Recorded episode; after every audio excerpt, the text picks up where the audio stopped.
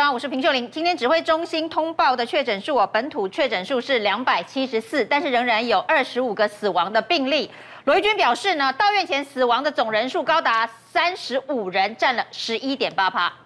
五月十一到六月七号，我们总共到昨天有公布两百九十六例的死亡个案当中，哈，有三十五位是属于这个叫到院前的死亡，那占这个两百九十六例里头的百分之十一点八，哈。不过就专家们这边。呃，跟国外的一些呃研究，其实在探讨这件事情的时候，大概都显示还是以这个隐形缺氧是最有可能导致这个不管年轻或者是年长者哈，在家中哈因为缺氧而死亡的关系。而且这样的缺氧，它通常是不会说呃有比较明显的前兆哈，那通常都是在这个已经氧气浓度很低，那症状很严重的时候呢，这时候再来紧急送医，可能就是呃时间已晚哈。而新北市今天还是有一百六十二个确诊案例哦。新北市长侯友宜说呢，新北的大爆发主要就是从五月二十二号筛检大量塞车所造成的扩散。五月十五号到五月二十二号，突然大幅度的、迅速的蔓延出来，病毒速度之快，让大家措手不及，无法控制。这个最主要的一个因素。是因为在五月二十二号之前，地方在掌握的信息上，因为中央的系统塞车，所以地方面临没有办法很确实的到掌握到整个信息的传递，所以地方在执行上就没有办法扩大匡列以及扩大隔离，让整个病毒迅速的。大幅度的扩展，让病毒不断的扩展，从家庭、从职业场所就不断的去扩展，这也是一个非常重要的关键时间点。而台北市的好心肝诊所爆出违法特权打疫苗，台北市政府重罚两百万。他六月七号第一批的五十五瓶，他事先有造册，有七十七人施打，那大部分的造册人员已经在院外有施打过，所以他们把诊所。领用的十五瓶开放给基金会跟诊所的志工施打，共施打了一百七十二人。六月八号第二批的一百瓶，他们有分给好心肝诊所五十瓶跟好肝心诊所五十瓶，全数施打在诊所的志工，还有肝病基金会相关诊所的志工，共施打了一千一百一十三人。所以依照传染病防治法第二十九条第一项，医疗机构应该配合中央主管机关订定的预防接种政策，违反的话，要处三十万到两百万的罚锾，所以我们今天会处以最高罚锾两百万元。那另外我们会取消相关的和本来是希望他们能够做预约预约的合约诊所这个资格，我们也把它取消。对，我电电视台呢，摄影猝死之后确诊了，现在成立的专案快筛已经有多人快筛阳性，连线给记者纯雅。台北内湖一间电视台是有一名棚内摄影，日前被发现猝死在公司的厕所里面，发现他的 PCR 是呈现阳性，确诊了新冠肺炎。那电视台在接到消息之后呢，目前是紧急接下了北市府还有卫生所这边，可以看到呢，在电视台的门口，其实现在是已经设置了这个筛检站，那陆陆续续呢都有员工到外面排队，等待要进到帐篷里面来进行采检。另外，我们也可以看到呢，其实现在有好几辆的防疫巴士是。停在这个电视台的门口，一旦有人他去他的快筛是呈现阳性的话，就会立刻被巴士给再去检疫所隔离。而稍早的时候，副市长黄珊珊也到场来关心电视台最新的疫情状况。我们就来听一下副市长的最新说明。那主要还是整个流程要让这个速度很快的话，所以造册一定要先做。所以时间主要都是在造册，因为我们同仁，我们联谊的同仁要回去一一个一个打条码。把他们那个简体全部都要贴好条码，呃，一筛检完立刻放进去，然后立刻就送实验室，所以这个会比较费功夫的。但是我想我们这样动作已经算是很快了，对，今天一点钟就来，大概四点钟能不能把人员筛检完，今天晚上看能不能知道成六点。好，那根据副市长的说法呢，目前这个摄影他所工作就，今天节目来宾，前台大感染科医师林世璧。秀玲好，各位观众大家好。自媒体黄伟汉，主持人好，观众朋友大家好。台北市议员王世坚，秀玲好，大家午安。自媒体上一夫，大家好。我们来看到今天呢仍然有二十五个死亡案例哦。那刚才罗一军说呢，其实这一波的本土疫情，到院前死亡的比例居然高达百分之十一点八，这是一个非常高的比例哦。那确诊人数两百七十四。陈时中说呢，整体疫情的趋势算平稳，但是端午假期的人流移动，希望能够尽量再减少。现在呢，包括了双铁的退票人数已经到了一个非常低的状态啊。那这样子的一个隐形缺氧所造成的到院前死亡，那到底该如何处理哦？那现在指挥中心呢，研究的就是要配发一千台的血氧机给各县市。那这一千台的血氧机里头呢，呃，一万五千台要给这个双北。那空快筛阳性的个案在家监测，如果你是在家里头监测相关的确诊轻症无症状的话，你应该要用血氧机来进行监测。那我们看到这几天的案例的确是让大家非常惊讶，包括刚刚的这一个电视台的案例哦。都是猝死之后呢，死后确诊或者是到院前死亡的这个确诊啊。那包括这个电视台呢，它是猝死在公司的厕所，PCR 确诊之后呢，现在才有快筛的机动队进驻。那所有的人进行快筛，已经有六个人快筛阳性。我刚刚听出最新的消息是七个人快筛阳性。那今天晚上呢，可能会有一个。呃，PCR 检测的最后的结果。另外，之前所发生在北投一家三口猝死屋内的这个相关事件呢，检警在相验遗体之后，PCR 阳性，三个人也都是阳性啊。那这也是在家猝死。最后确诊的个案啊，那今天呢，逢甲商圈的总干事哦，猝死在他的租屋处，生前他跟主管请假，说他要去做快筛啊。不过最新的 PCR 出来他是阴性啊。那另外呢，这一个在林口长庚呢，也有一个案例哦，他有一个车祸的年轻人，有双北接触史，安排他筛检了 PCR 阳性，CT 值十八哦，他是因为车祸来就诊的，结果呢，没想到筛出来是确诊案例哦。那针对这样子的事情，到底要怎么解决哦？有人提到，就是说这个我们应该快筛普筛的这个方式，能够让大家自己在家里头觉得有疑虑就做所谓的居家快筛这件事情。那高嘉瑜就说呢，最近有很多的死后确诊，凸显这个快筛的必要性哦，要大规模的提供快筛剂，让民众企业都可以自主快筛哦。那企业的部分，我们看到包括刚刚的壹电视，包括现在的红海，包括了金元店、竹科的很多厂商都自己设立快筛站。那现在呢，民众呢，一般民众可不可以有居家快筛？这个事情昨天到今天呢、哦，这一个卫福部似乎有了一个新的折中方案，因为大家认为说可以像国外一样有快筛包送到家，台也有台湾产的快筛试剂在国外贩售，为什么台湾不能用？那陈时中一直坚持说这必须要进口，他说呢，没有药商来申请进口，那国产的快筛是给医生用的，不是给一般民众用的。那这个紧急状况该如何的解决？最后呢，陈时中并没有同意让居家的快筛可以使用啊。他说他不进来没办法审啊。那今天呢，有开始松口，松口的部分是说可以未来了哈，这不是现在，要等一段时间，未来民众可以到诊所去快筛哦。那也不是在家里，是去诊所，那去自费快筛。如果呢你筛出来是阳性的话，政府会付这个费用，有必要斤斤计较到这个程度吗？那像林维洲就说，你应该让每个人可以用健保卡是一次免费，然后呢，如果他要第二次、第三次的话，那再来讨论要不要免费的问题。一开始就先告诉你说，你先来要自费哦。如果筛出阳性的话，我就付你这笔筛检费哦。那这件事情可以。大幅的降低所谓的在家猝死，或者是到院前死亡，或者是死后确诊的状况嘛？李医师，呃，秀玲应该，我其实觉得这也许是两件事。这两件事，是我们现在要抓出这些所谓隐形感染链，然后尽量框列，把这些确诊者都抓出来，跟防这个隐形缺氧。呃，罗毅君今天说，也许多半原因还是隐形缺氧。那的的状况，我觉得可以，这是两件思考的事情。嗯，因为它发生率到底有多高是一个问题嘛。你假如大家都人人自危，然后全部都用快筛，然后自己筛筛筛筛出一堆伪阳性，然后反而增加一堆不必要的恐慌或是医疗的量能的浪费。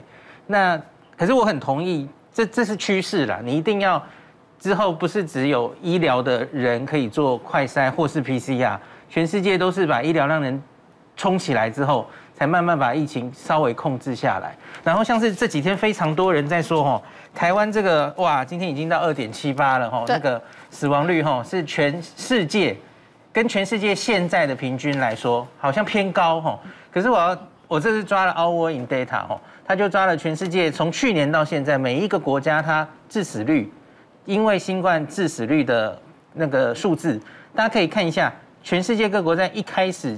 的初期，它都有一个往上冲，可是当然往上冲的原因不一样，这两个最上面的哈，英国、意大利，它因为明显发生医疗崩溃，我们不要跟它比，因为状况不太一样嘛，它可以冲到大概十 percent 哈。那可是我觉得我们可以跟日本，因为我觉得我们跟去年日本一开始的情况有点像，那时候他们其实就是 PCR 量能没有起来，所以他们甚至有一些轻症就放掉，他说你就回家，你就待在家里好了。我们现在还没有这样吗？跟我们一开始的指引是一样的。一开始的是说 轻症就在家里头等，对。那日本那时候其实也没有那么多诶防疫旅馆，没有那么多地方让大家去，所以他其实是让大家在家里等，也也不做检查了哈。有一段这个时间，那日本曾经在去年四月的时候，大家看这个图，它死亡率接近六 percent，五点多接近六。那所以，可是后来呢？后来它就是第二波之后，PCR 量能起来。然后他会大量去筛检无症状感染者，年轻人都抓出来，分母越来越大之后，它的死亡率就稀释下来。那到目前为止已经降到一点七了。那全世界每个国家你大概看，大概都有这种趋势吼。所以我不太觉得完全是因为一开始什么医疗呃紧绷，然后这个病毒一开始比较猛。有一些医师现在是这样解释哈，措手不及，需要什么学习曲线，一开始死亡率都会比较高。No，我觉得是分母低估了，很多国家都是这样，没有捞出很多无症状或轻症，这主要是这样解释。不过这个是比例嘛，因为我们算的这个二点七八是一个死亡率的概念。对。那当然，其他国家在那个时间点的爆发的人数的绝对值是很大的，它一次来好几万。没错。那你当然医疗很有可能会崩溃，所以会有一个看到八十啊，嗯嗯，超过甚至超过十以上的死亡率。但在台湾其实不是这样的现象嘛。我们医疗虽然紧张啊，照指挥中心的说法，虽然紧张还不到崩溃的程度。我们在最紧绷的程度，结果居然还能弄出二点七八的死亡率，这可能才是问题，因为我们。完全没有到崩溃的程度，就是我们类似日本，它其实也是紧张，没有真的到崩溃。那我再举一个另外一个例子，韩国在这张图最下面，韩国一直躺在那边，看不太清楚，所以它没有崩溃过。韩国一直都是二，所以韩国是一个非常名著名的，它去年就开始很快 PCR 量能提提高，得来速，大家想筛就可以去筛，所以因此他们从头开始就是努力抓分母。把分母尽量抓出来，大家就隔离吼，无症状也抓出来，所以因此他们的死亡率大概就都在二上下。从头就一直都蛮稳定的，他没有从什么十啊，然后再修正到二，他就是一开始就是维持在这个程度上，没错，因为他 PCR 跟上来的量能很快，没错。那这个可能是我们需要参考的经验。那像今天侯友谊的评论呢，因为大家都说，你看每天最多的，虽然二七四里头就有一六二是新北，好像是新北的疫情控制的最差，所以呢每次的人数这么多。不过侯友谊今天告诉大家说，为什么新北的疫情会比其他地方都严重扩散，是因为在。五月十五到五月二十二中间，所谓的 PCR 塞车的这件事情哦，让地方政府没有办法框列隔离。那很多确诊者被医院通知确诊了之后，地方政府是不知道，因为塞车了，所以他没有办法去做框列跟隔离。那在那一段期间呢，疫情病毒的传播速度非常的快，所以后来他们所捞出来的数据哦，就是说这些病毒传播最多的地方是在家里，那百分之四十到百分之六十左右是在家户传染。因为你没有把它从家里头捞出来，所以它就在家里头不断的传播，传播完之后再出去传第二轮，因为其他的家人可能会出门。那这个是一个主要新北的疫情到现在为止看起来持续扩散的主要原因哦，所以核心还是在那个筛检能量一开始没有建立。你觉得侯友谊今天这个评论，他新北的疫情公允吗？听起来好像。一一乍听，也许好像在甩锅给中央，可是我听起来应该算是有道理，因为那个时候我们都知道，因为这样校正回归的的问题，最开始一定有这样发生嘛。我们也听过一些民众反映这样的事，不管快筛一开始是阳性或阴性，然后后面再等 PCR，哇，delay 很久嘛，吼，然后这中间最多 delay 到十六天，还有去上班的嘛，然后在家里当然可能传传给家人，我觉得这个现象可能不独新北，台北市在前面应该也有发生过。只是后来科比好像就很快，他有做一个决定嘛，反正快筛阳我们就当阳，我们就把你赶快隔离起来。那也许比较早阻绝了这件事。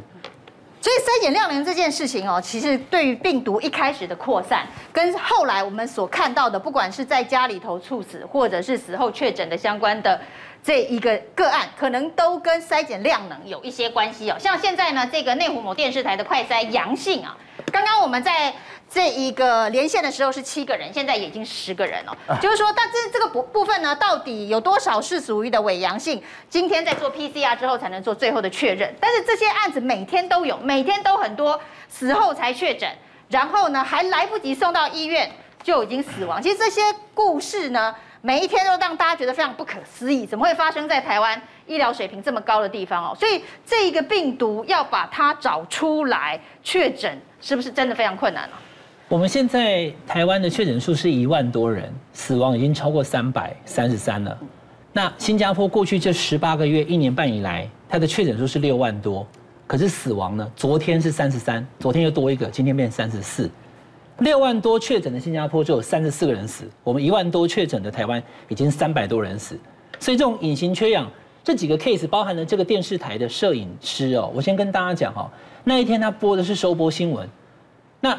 我们是我是电视台记者出身的，收播新闻最后面到晚上一点前的时候，那个电视台快要结束要播报那个新闻了，那个摄影师还跑去收机器哦，然后这台机器不用了，他去把那个套子都套起来哦，然后时间一收播以后，还跟工作人员大家说再见，跑去打卡，打完卡去上个厕所，第二天早上清晨被这个清洁人员发现已经猝死在厕所，所以基本上他在之前他当然身体也不好，我们不讨论 case 了哈，但是这个我用这个例子告诉大家，太多都是。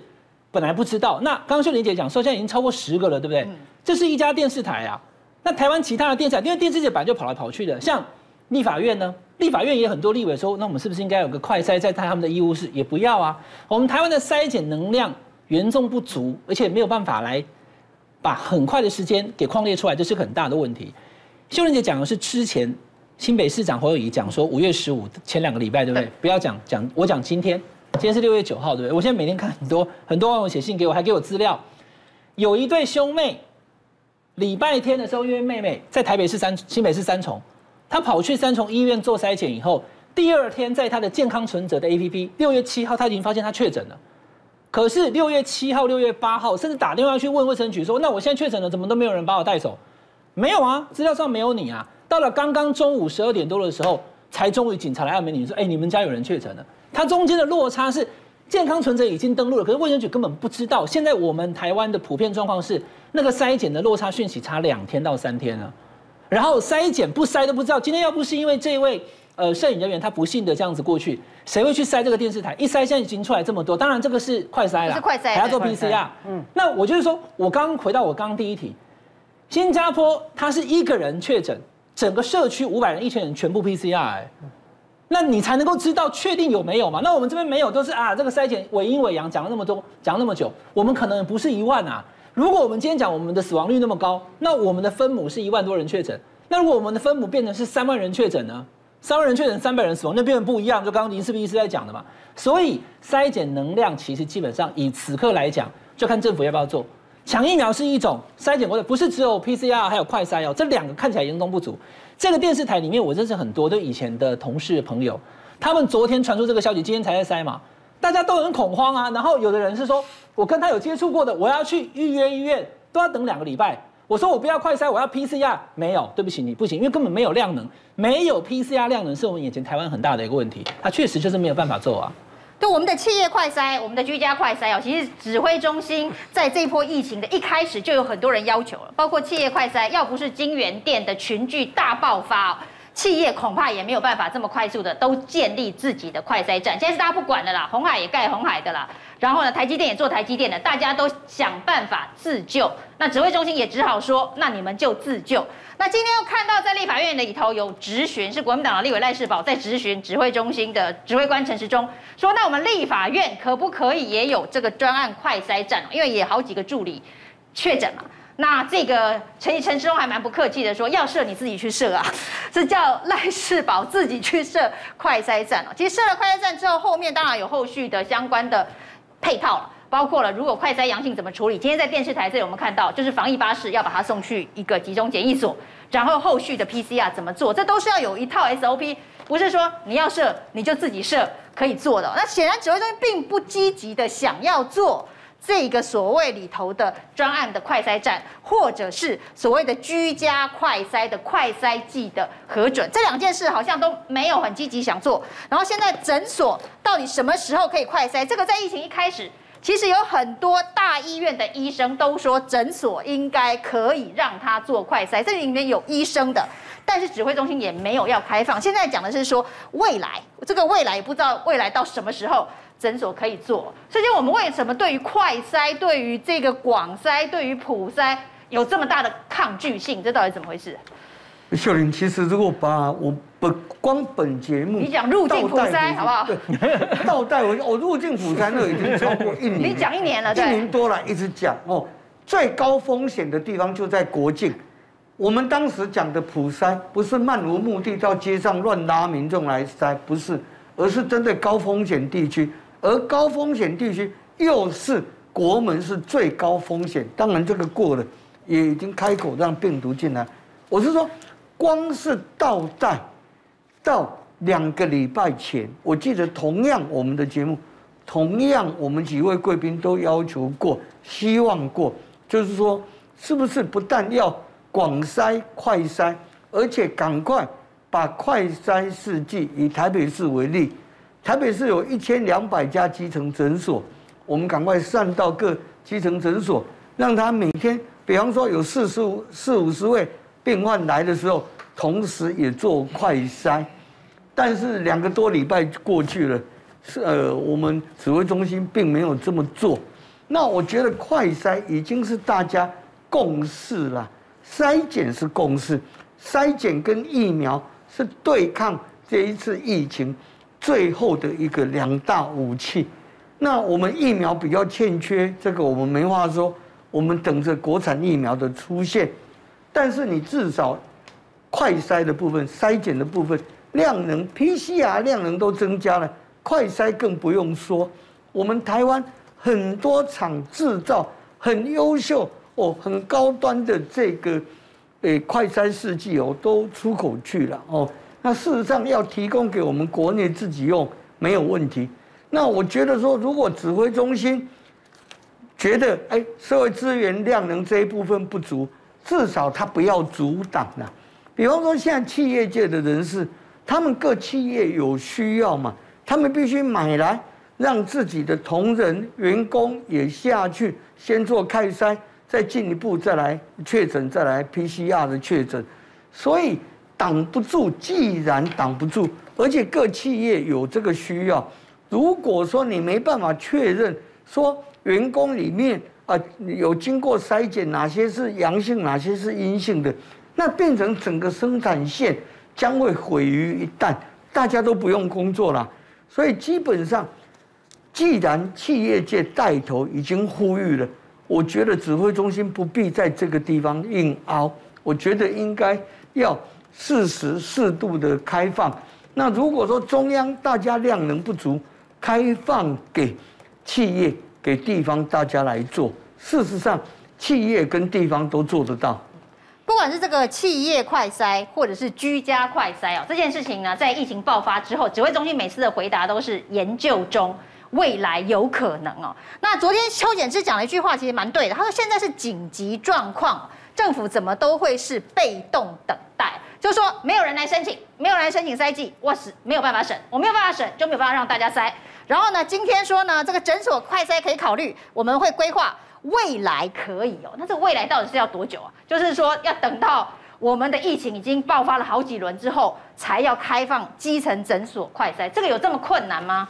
上工，我觉得你规划基层诊所打疫苗的时候，你规划的都很快，那诊所快筛会慢吗？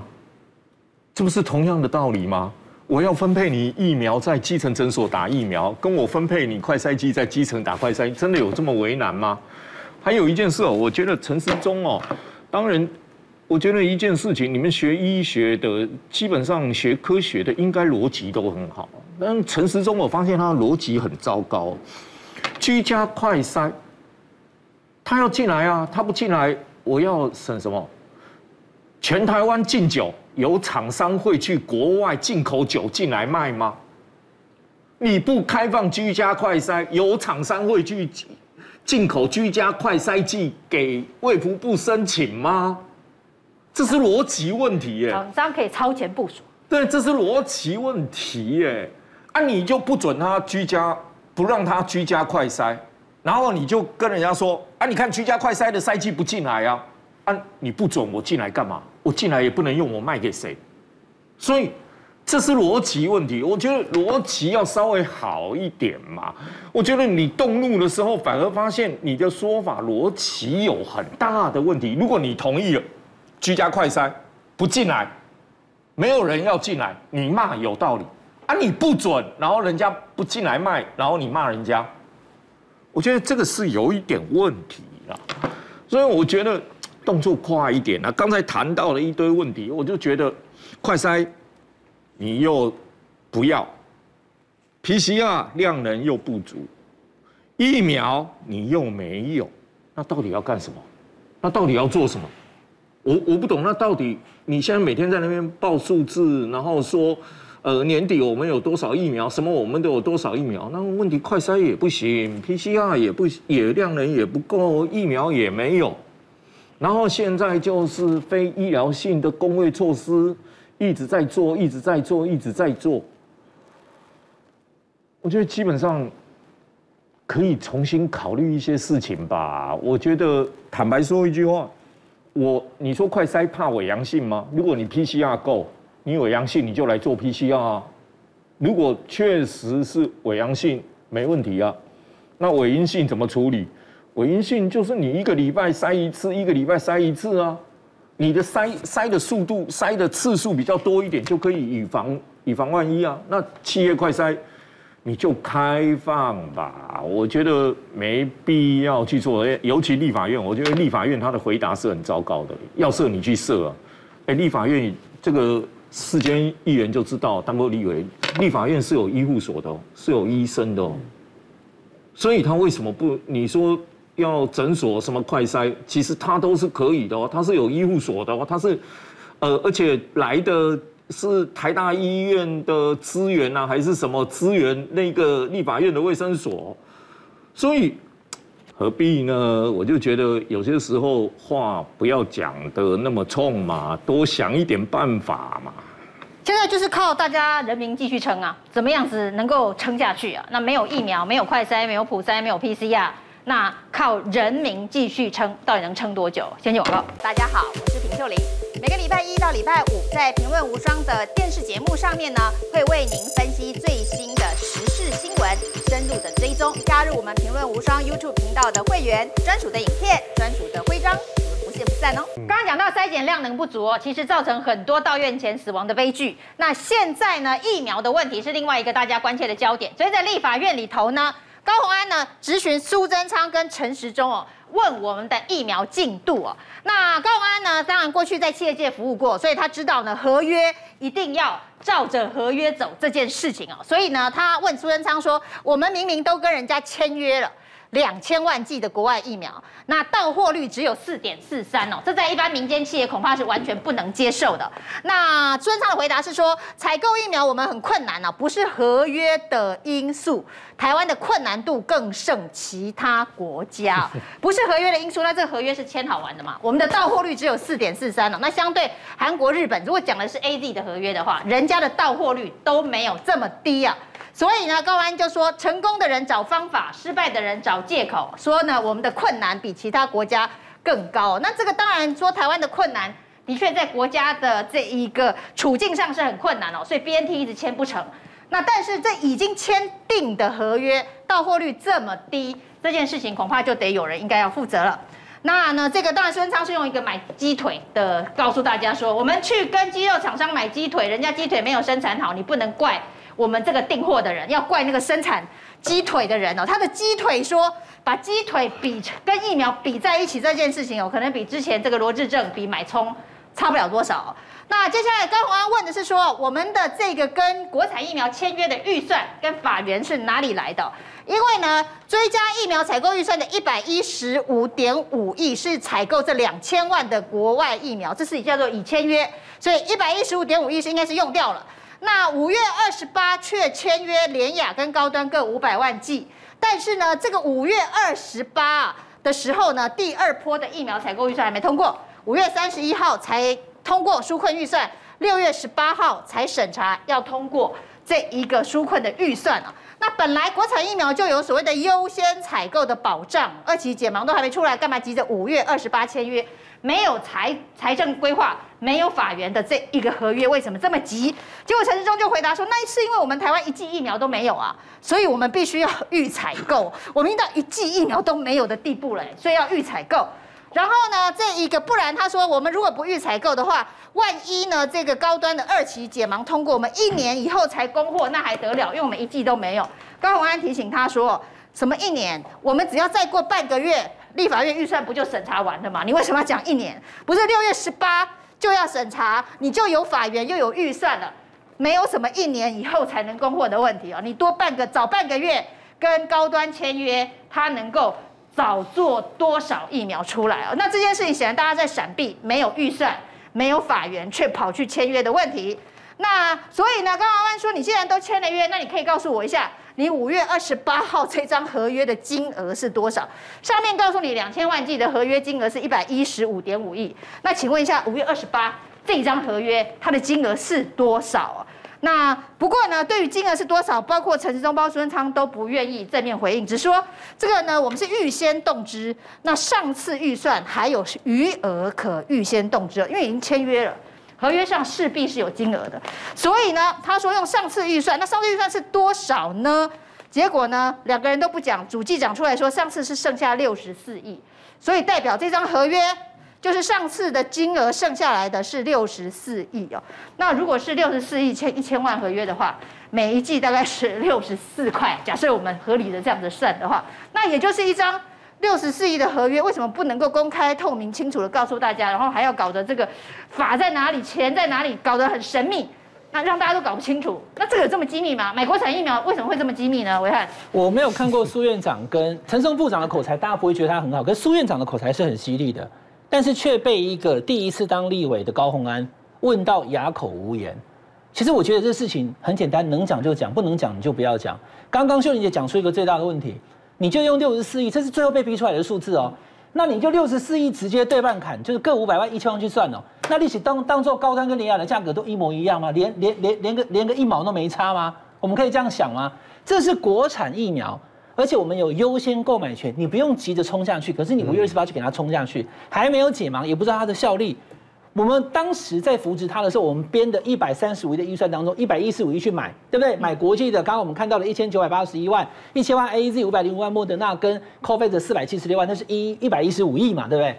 那那个部分先讲，你是钱全部都给了，但他不到货，还是你怎么样？如果你给了钱，有签约嘛？你跟他讲的期限没有到，是不是反而他要赔我们的钱？这个问了以后没有答案，这很奇怪。这第一个，但他说这个是啊机密哈，这个是签约。国际上的你说你不能讲，国内的两家你也不能讲。你五二八跟他签到底是多少钱？凑到最后变成一个六十四亿出来，那这个可能也不是最后的答案，可能还会再变。第二个。国内的这个厂商，他说为什么你要那么早？他有一句说，因为我们怕到时候如果说抢手，我们还是先买为为快。没有，我刚刚讲，我们编的一百一十五亿当中，还有另外二十亿是给国家，原本是四家，有五亿元的那个奖励金，然后我们有优先购买权。你自己国产，你还怕到时候如果说好了，高端联雅到时候假设半年后全世界都疯抢高端联雅，我们自己会买不到，所以先买，这个不合逻辑。我们已经先投二十亿啦。对，我们已经投二十亿了，各家都拿五亿去就好。那重点在于就是说，今天只是问你。国产疫苗，你五二八签了吗？你到底是花了多少钱？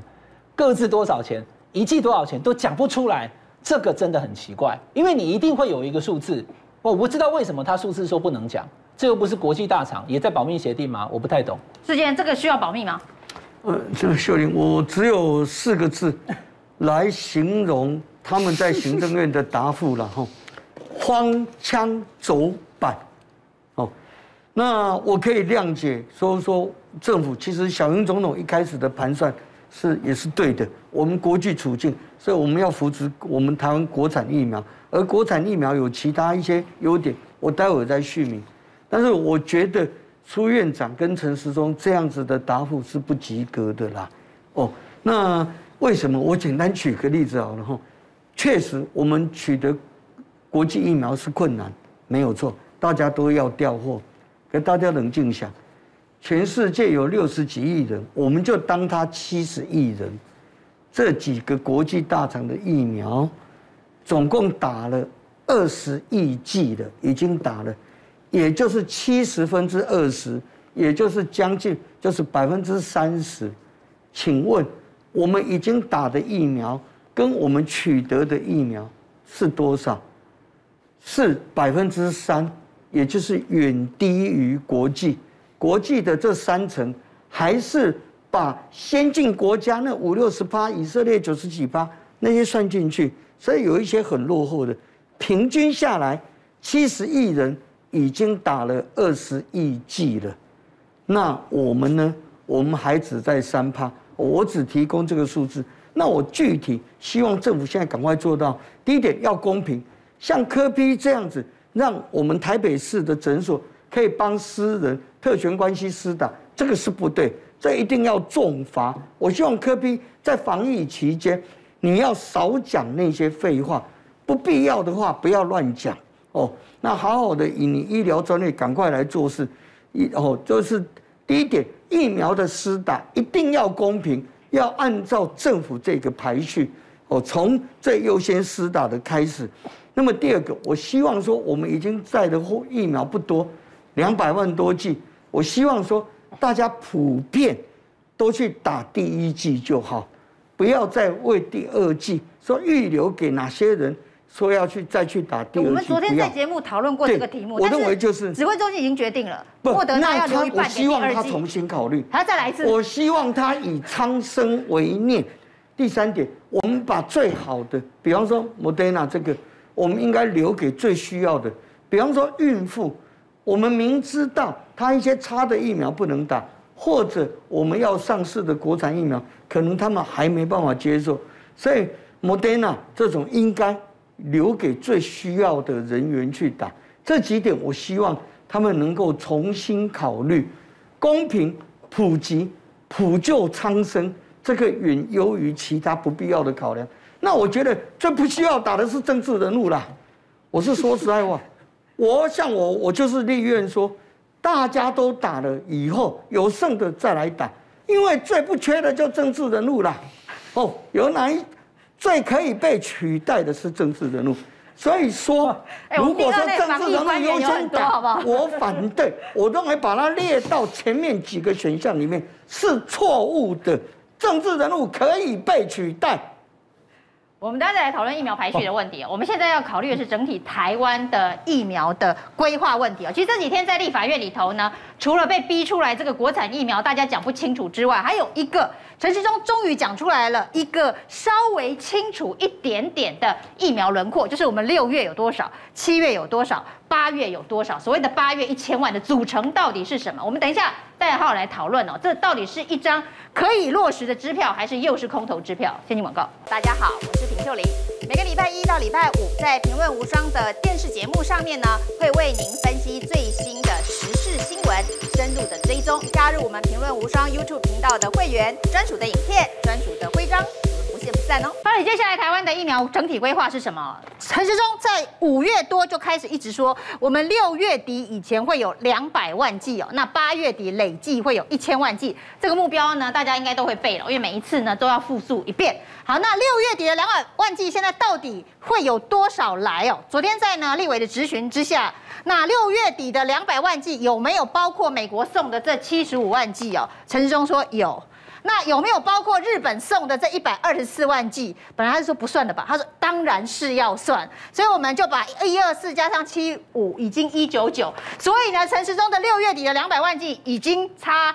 一万剂就达标了，那再加上我们厉害的客家人，刚刚我们还在讨论，厉害的客家人可以把十个人份打成十一人份，所以照这个逻辑呢，我们只要用客家人来打疫苗的话，我们的六月两百万剂的疫苗就已经达标了。不过这很奇怪啊，因为他五月二十五号讲的时候呢，人家美国还没说要送，人家日本也还没说要送，结果现在美国送的、日本送的都要算，所以本来说要来的两百万剂，这个跳票的意思嘛，不然我们应该是要一九九加两百啊。六月应该要有这个三九九才对啊！好，来看看七月。那他问你说第三季 Q 三嘛，第三季还有莫德纳吗？然后呢，这一个 Q 三现在告诉大家说会有几十万，就是会有几十万的莫德纳。那接下来还会有逐月的一百二，逐月的一百，接下来是一百二、一百。那这个到底会不会真的出现在七月？大家不知道。那所谓的八月的一一千万，到底有多少是比例是国产？现在说是有一百多是国产哦。那如果这一百二、一百、两百二，再加上一百的国产三百二，这一千凑不起来啊。那到底接下来还有什么？COVAX 突然会送来吗？这个林医师怎么看这样子的一个疫苗规划？大家到底要怎么去规划所谓的大规模施打计划？到底要怎么大规模？我自己眼前看到的是，就是日本的风声啊。日本日本除了那一百二十四万现货，后续大概还有，可是我不是很确定它到底来的时机是多少。那另外就是我们明明跟 AZ 定了一千万嘛，对，它现在到货率实在太低了嘛。我们主要来的其实是 COVAX 那边啊。我们跟人家签疫苗合约都不给人家压那个到货日期的嘛。可是这应该也不能太怪指挥中心，因为现在全其实大家都是有订单，然后结果都来的很很 delay。可是我们也太少了吧？对对，我们往前就是就算是加拿大跟日本，大家都知道他们其实也订得很早，加拿大还订五倍以上哈，他们也大概是三四月吧，才才开始终于到货了。日本也是三月才开打的嘛哦，那所以我觉得这真的是整个疫苗全世界都在抢疫苗，那。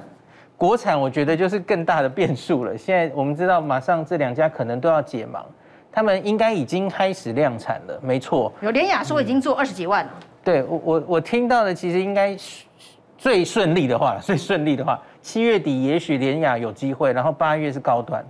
那可是不知道，我不知道这个一百万是怎么算的。没有，他现在说国产是一百多，那一百多应该是包含高端跟这个都有机会，加起来一百多，那还是没办法凑到一千呐。我们现在要帮他凑一千，因为六月的两百已经美国、日本帮忙凑了，那接下来七月跟八月那空出来的这八百要怎么凑的问题啊？他说为什么会突然冒出来？所以等日本再送吗？这个这好像也应该不是。计划内的事我不知道啊，因为你原本买的那么多，对不对？到底多少还可以在八月前到货？因为它其实五月二十五那时候日本根本还没赢啊。嗯，对，不应该，日本应该是计划外。未来，它预知未来。日本应该是计划外的嘛？那你你到底原本八月估的这一千万包括谁？我我我也真的。那你应该先问他六月估的这两百万包括谁啊？怎么该来的没有来啊？鸡腿没做好。那时候一直想可能是莫德纳嘛，可是就不知道哦。所以显然不是嘛。嗯，对，还是说美国送的那七十五万？他在六月其实就知道了，这当然都有各种可能啦，因为指挥中心没有揭秘之前，大家不知道。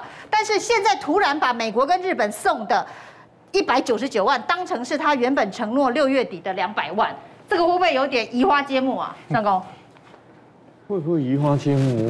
我我所知道的大概是这样啦，因为日本其实它号称要捐三千万剂。其实那个基本上是部分已经在装填，并不是我们所谓的完整的现货啊，因为它要装填装填过程，你不可能说没装填好就运送嘛。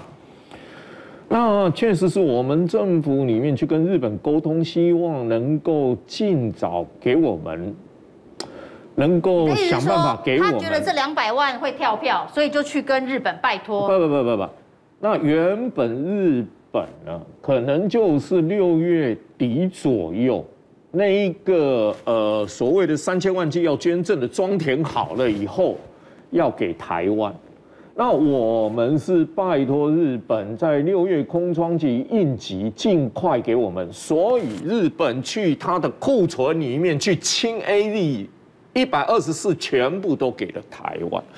所以我在纳闷，六月底是不是指的是日本原本规划那三千万剂里面，六月底七月初要给我们的量，是不是那一个？是不是那一个量？当然我不敢确定啊，因为我们一直在沟通，所以希望日本早一点来。所以一百二十四万剂清了库存，六月初就来了嘛。哦，那其实你像。美国的量，美国的量，其实我所知道的是会给，但是它那个数量一直未知，一直未知了啊！直到大概是议员来之前，就美国的国会议员来之前，大概才略微听说到的疫苗数量，然后原本是一直不知道，所以有很多种说法，结果事后证实那个数量数字都是错的。所以他六月底的两百万剂是不是就指的是这一个呢？我觉得呃很有可能，很有可能。不过过重点是在我们的指挥中心在告诉大家会有多少疫苗，要有什么样的施打计划的时候，为什么要让大家有这么多的猜测？他就直接讲清楚不就好了？嗯，所以有个问题就是说，我觉得我们的这个政府是不是一开始接受到的是日本六月底会给，所以我讲了六月底，然后拜托他早一点来，然后早一点来，他们就呃清库存来。那当然，他们的规划跟我们希望他们，他们去做改变，是不是因为这个因素时辰的改变？是不是这个因素？我不知道。如果说六月底两百万起，如果讲的都是全部都捐赠的话，那我就觉得。是离谱了一点了哈，因为我们 AZ 是买了，跟 A D 厂买的是一千万，我们来的是十一点七万。如果单纯算 AZ 的话，我们的比例是低到不行，低到不行。你跟全世界去比，那莫德纳也很低啊，我们买了五百万，也说第二季会到啊，结果只来了十五万。莫德纳，莫德纳的比例至少比 AZ 高啊，因为他来了十五万，我们跟 AZ 买的只来了十一点七哦，更低。那其他的十九跟 十九多跟四十一是我们跟 COVAX 买的哦，那是 COVAX 买的。我说跟 AZ 买的原厂买的哦，所以 COVAX 效率最好。结果我们之前一直都在骂什么 WHO 了，会杯葛我们呢，因为跟中共怎么样？结果发现啊，既然是 COVAX 给我们的量最多，对啊，COVAX 的出货量最高。对对对，所以我觉得一件事啊，我觉得这个东西哦。时程的东西哦，如果我们是用捐赠来谈的话，那我觉得这就是一件很奇怪的事，因为我买了两千万剂，结果我们的时程不是我们买的那两千万剂去定出时程，而是用捐赠得到捐赠。其实你规划过程捐赠应该是算额外吧，因为你规划应该是规划那两千万剂来的时程去规划如何打才对。结果现阶段你所有的规划重点是别人捐赠我们的，这是一件很奇怪的事啊。我觉得陈时中有些时候，我觉得疫苗之间的事情，我是觉得非常纳闷啊，就好像前面有一条。呃，网络上一条新闻说，我们买那个疫苗有价差，不是有价差吗？指挥中心出来就说那是假新闻。但是我回过头来想一想，大家都问他们说我们买多少价钱的时候，啊，各国也都签保密啊，这这怎么样怎么样怎么样？啊，各国都签保密，你怎么知道我们买的没有价差呢？所以我就觉得那个那个逻辑性，现在让我发现奇怪，前后一直那个逻辑性真的是很奇怪的一件事。呃，所以我觉得指挥中心某种程度上资讯透明一点。其实我坦白说一句话，我可以接受你买的比别人贵，我们的立场问题，我们的国家的处境问题，你跟人民讲。说我们因为什么因素所以买的贵一点，我相信人民都可以接受，我相信人民可以接受。嗯，你尽力去买，但是我觉得不要不透明啊。哦，不过现在呢，就是疫苗已经不够分了，那还有这些特权呢？那这些特权当然就是大家最厌恶的。就是说呢，明明就已经有照这个疫苗的施打这个顺序，那这个顺序今天最新调整之后，大家发现其实照现在的进货速度哦，能够达到所谓的这个百分之五十、百分之四十都很困难呐。那这当然是非常的辛苦。那这重点当然就是说，它的顺序当中似乎没有绕大家之前所建议的年长者比较前面这样子的一个做法，那还是照它原本的顺序，就是中央，你看，就是刚刚讲的啦。世坚讲的中央与地方防疫人员呐、啊，是不是还是在第二类？世坚，对啊，就是指这些政府官员。我觉得政治人物要有一个很清楚的认知，你承诺要服务人民、帮助人民的结果，如果我们国家的疫情一天有二十多人死亡，有一万两千多人确诊，还而且还继续增加中，政治人物自己知道要有所进。大家好，我是平秀琳。每个礼拜一到礼拜五，在《评论无双》的电视节目上面呢，会为您分析最新的时事新闻，深入的追踪。加入我们《评论无双》YouTube 频道的会员，专属的影片、专属的徽章，我们不见不散哦。